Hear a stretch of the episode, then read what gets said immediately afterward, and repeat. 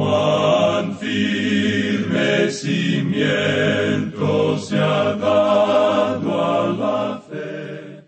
A través de la Biblia, un análisis de la Biblia libro por libro que le ayudará a crecer espiritualmente. Estos estudios fueron diseñados por el Dr. J. Vernon McGee. Acompáñenos en este fascinante recorrido a través de la Biblia. La palabra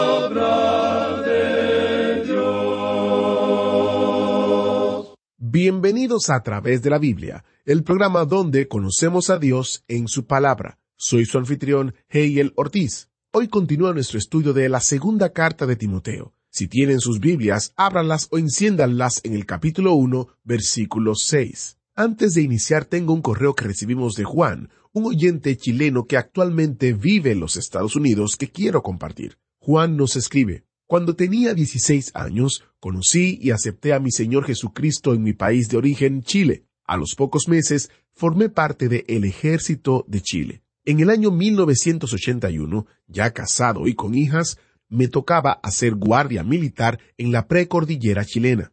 Una noche muy fría, alrededor de una fogata acompañado de un pequeño radiotransitor a baterías, comencé a buscar en AM algo para escuchar y encontré el programa del Dr. Magui y la incomparable voz del hermano Montoya. Fueron algunos minutos que inundaron mi soledad con la historia y comentarios de la Biblia. Desde ese día añoraba ese encuentro cada vez y fue más y más edificante en mi vida espiritual. Pasado un tiempo les escribí y con mucho regocijo recibí mis folletos y libros para estudiar.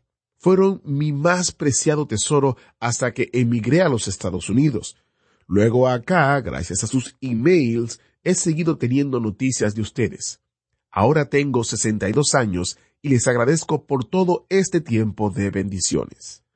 Muchas gracias Juan por compartir con nosotros este hermoso testimonio y ver cómo la palabra de Dios llegó en el momento preciso hacerte compañía y brindarte aliento hasta el día de hoy. Si usted quiere tener estos recursos que Juan habla en su correo, visite a través de la biblia.org barra recursos, donde usted encontrará la gran variedad de recursos gratuitos que ofrecemos, incluyendo los correos electrónicos que mencionó Juan, que se envían cada mes con noticias del ministerio, artículos de interés, anuncios especiales y más. También encontrará los libritos, incluyendo el librito del 50 aniversario que estamos celebrando durante este año, titulado 50 años celebrando la fidelidad de Dios, que incluye historias, testimonios, fotos, todo relacionado con el ministerio y cómo Dios lo ha bendecido durante 50 años. Para llegar directamente a la página del librito, visite a través de la biblia.org barra 50. A través de la biblia.org barra 50 50 es el número. Iniciamos este tiempo en oración. Padre Celestial, te damos gracias porque podemos estudiar tu palabra y tu palabra llega en el momento que más lo necesitamos. Te pedimos que hables a la mente y corazón de tantas personas que están escuchando hoy para que podamos aprender más de ti. En el nombre de Jesús te lo pedimos. Amén. Retornamos hoy, amigo oyente, a nuestro estudio en la segunda epístola del apóstol Pablo a Timoteo, y estamos en el primer capítulo. En nuestro programa anterior leímos hasta el versículo seis, y aunque deseamos avanzar hoy con el versículo siete, quisiéramos volver por un poquito de tiempo a considerar lo que se dice aquí en el versículo seis en una forma breve, porque tenemos algo en mente en cuanto a esto. El versículo seis, pues, dice, Por lo cual te aconsejo que avives el fuego del don de Dios que está en ti por la imposición de mis manos. Ya hemos hablado en cuanto a lo que significa imponer las manos. Esto indica que Timoteo era compañero de trabajo del apóstol Pablo. Y somos de la opinión que el manto del apóstol Pablo, podemos decir, cayó sobre Timoteo. Creemos que esa es la intención de Pablo. Este joven era un amigo muy íntimo de Pablo, y cuando Pablo se encontraba en la cárcel en Roma, dijo, refiriéndose a Timoteo, No he encontrado otro como él. Es decir, aquí el apóstol Pablo tenía a un hombre que podía llevar a cabo sus enseñanzas y predicación. Por tanto, él hizo de Timoteo, mediante la imposición de las manos, su compañero. Juntos estamos en esto, estamos unidos en esta predicación. ¿Cómo me gustaría poder imponer mis manos en muchos de ustedes, que son nuestros compañeros en este ministerio, porque creemos que usted, amigo oyente, también puede ser compañero en la predicación de la palabra de Dios. Ahora notemos lo que el apóstol Pablo dice aquí. Por lo cual te aconsejo que avives el fuego del don de Dios que está en ti. Este joven tenía un don y Pablo le dice que trate de avivarlo. ¿Qué le indica eso a usted, amigo oyente? No deseamos reflejar ninguna duda en cuanto a este joven Timoteo, porque creemos que él era una persona maravillosa, pero quizá el apóstol Pablo podría tener alguna duda. Timoteo se encontraba lejos de Pablo, ya que él estaba en Macedonia, y el joven Timoteo se encontraba en Éfeso. Y Éfeso, como usted recordará, era un lugar donde se encontraba el templo erigido a la diosa Diana, uno de los lugares más pecaminosos del mundo romano de esa época. Había muchas atracciones y tentaciones, había muchas cosas que podrían atraer a un joven en la ciudad de Éfeso. Ahora el apóstol Pablo sabía muy bien eso, ya que había pasado tres años en ese lugar. Y nos preguntamos si quizá Pablo tenía un poquito de temor de que Timoteo pudiera mostrarse algo reticente y no seguir adelante. Y pudiera haber existido ese peligro. Usted puede notar esa preocupación que el apóstol Pablo tenía por este joven. Él le amaba, y cada versículo nos destaca esto. Él lo llamaba amado hijo. Eso es algo hermoso, y eso lo mencionó allá en el versículo dos de este capítulo uno. Notemos ahora lo que el apóstol Pablo dice aquí en el versículo siete de este capítulo uno de la segunda epístola a Timoteo. Porque no nos ha dado Dios espíritu de cobardía, sino de poder, de amor y de dominio propio. Ahora aquí se menciona esta palabra cobardía. Quizá haya personas que tengan mucho temor de viajar en avión.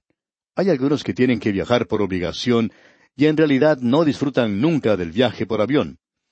El temor es algo natural y es algo bueno. Uno puede tener temor o tenerle miedo a un león. No quisiéramos encontrar uno en la calle, por supuesto. Y las Sagradas Escrituras tienen algo que decir en cuanto a esto, hablando de un león suelto en las calles. Pues bien, si anda algún león suelto por las calles, yo buscaré un lugar muy seguro para esconderme de ese león. Tengo temor al león, y eso es algo normal para el ser humano, el tener temor. Y hay muchos de nosotros que por alguna razón tenemos temor de volar, temor de las alturas, y es algo que uno trata de vencer y ora en cuanto a esto. Ahora el apóstol Pablo dice aquí en el versículo siete, porque no nos ha dado Dios espíritu de cobardía, sino de poder, de amor y de dominio propio. Este dominio propio nos habla de disciplina. Es decir, que Dios no quiere que la derrota sea parte normal de la vida del creyente. En realidad, tenemos que ser creyentes bien disciplinados y no tenemos que ser esclavos de nuestras emociones. Muchos de nosotros somos esclavos de nuestras emociones y actuamos dejándonos llevar por ellas. Y esa es una de las razones por la cual, al ver una foto de algún pobre niño padeciendo hambre, o de un huérfano sufriendo, la gente es movida a dar dinero. La gente responde cuando se apela a sus emociones.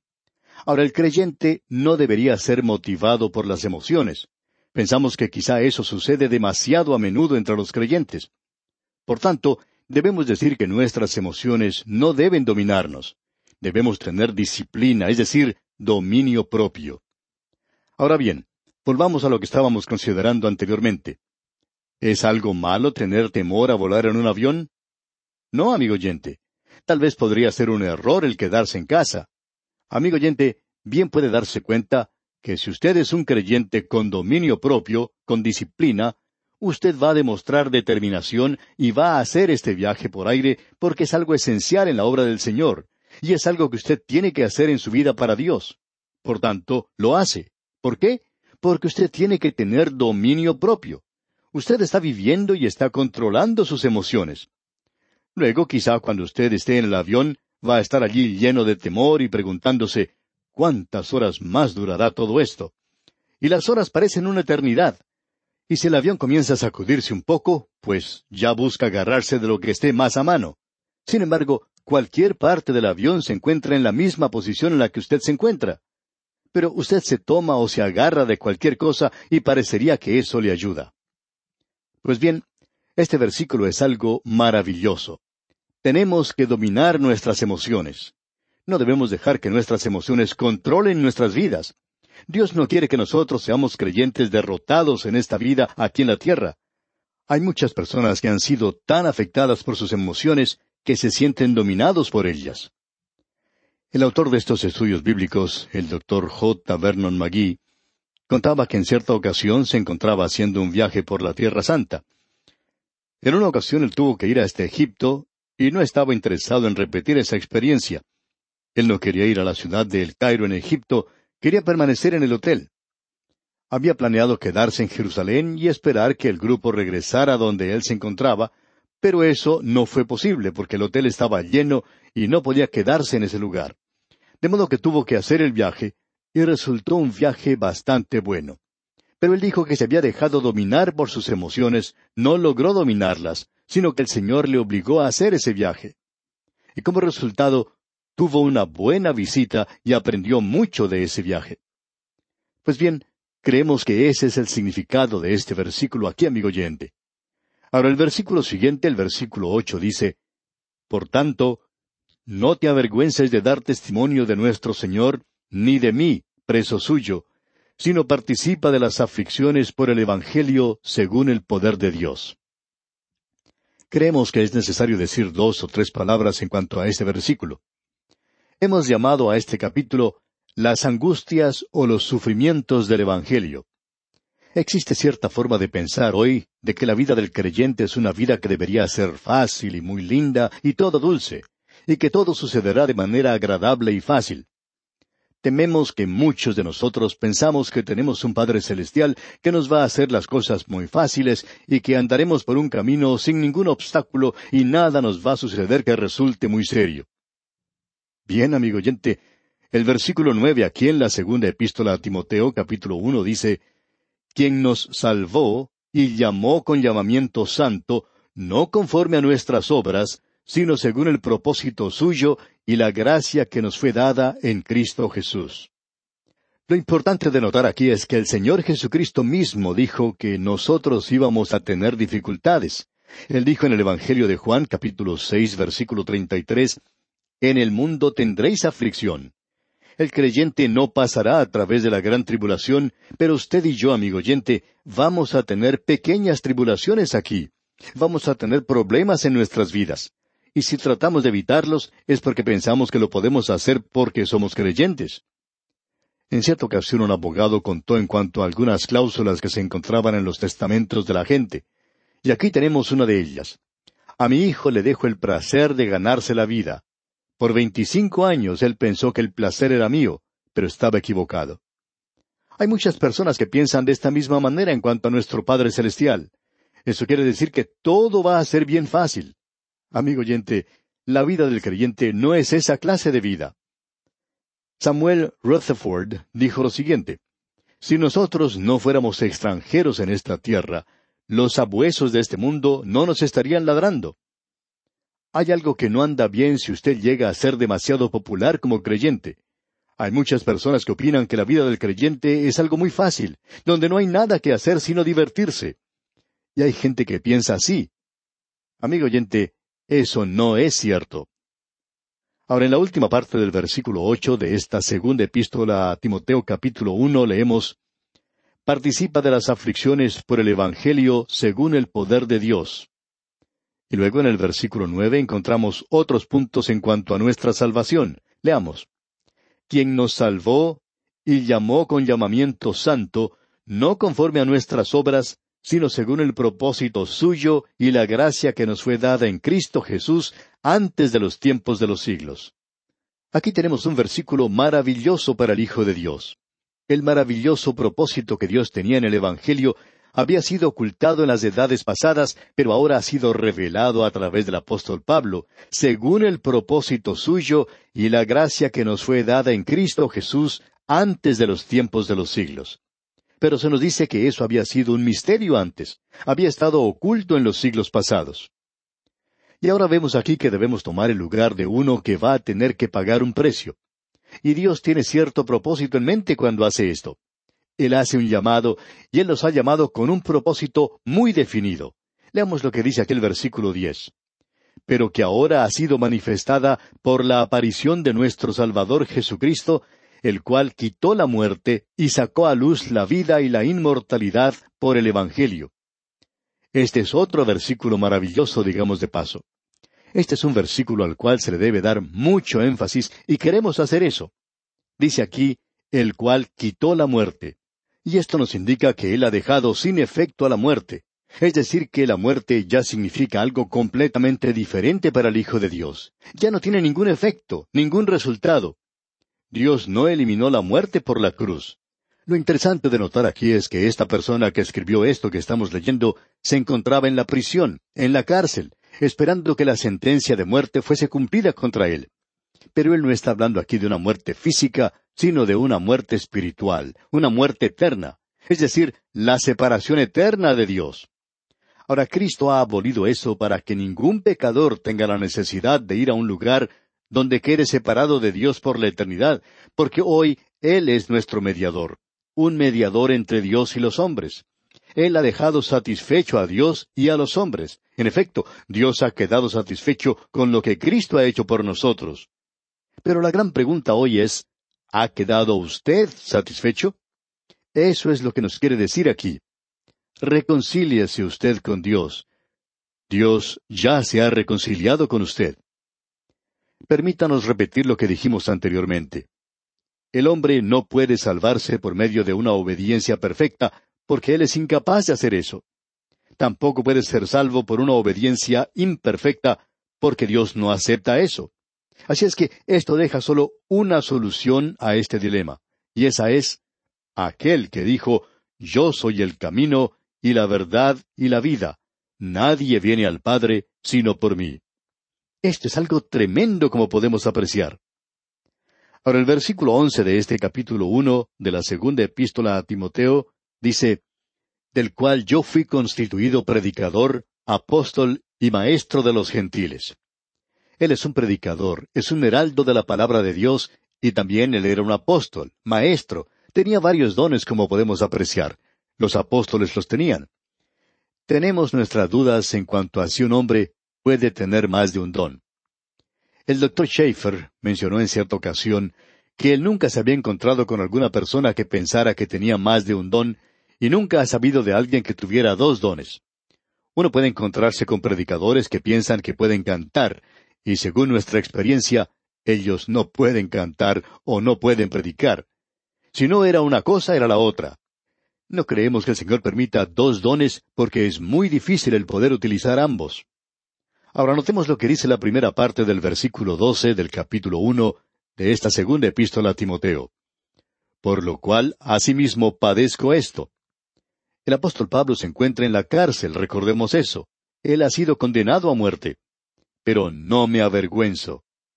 Y eso es importante de notar de nuestra parte. El apóstol Pablo está diciendo, yo no me avergüenzo. Estas palabras ya habían sido mencionadas por él en su carta a los romanos. No me avergüenzo del Evangelio, dice allí. Y el apóstol Pablo urge a Timoteo a que él tampoco se avergüence, ya que leímos en el versículo ocho, Por tanto, no te avergüences de dar testimonio de nuestro Señor. Hay algunos creyentes que a veces no quieren ser testigos. Muchos de nosotros tenemos dificultades para hablar en ciertas ocasiones, pero eso no debería ser así.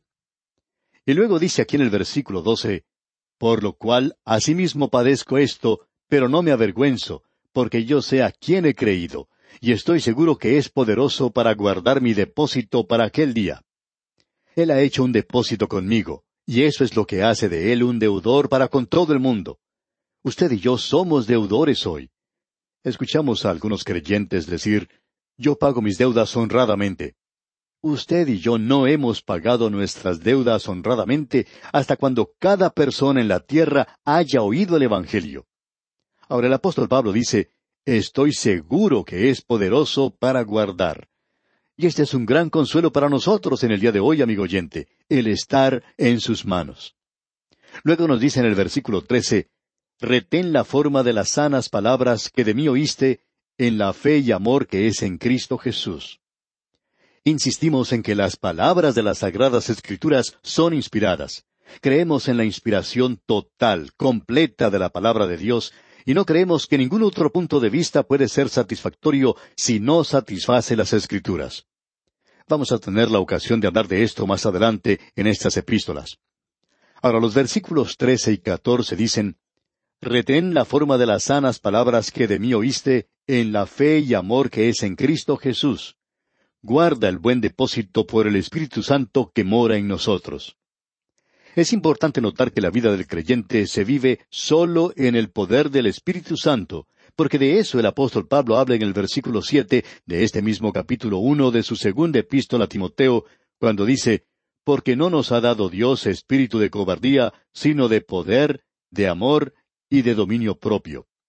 Todos esos son frutos del Espíritu de Dios.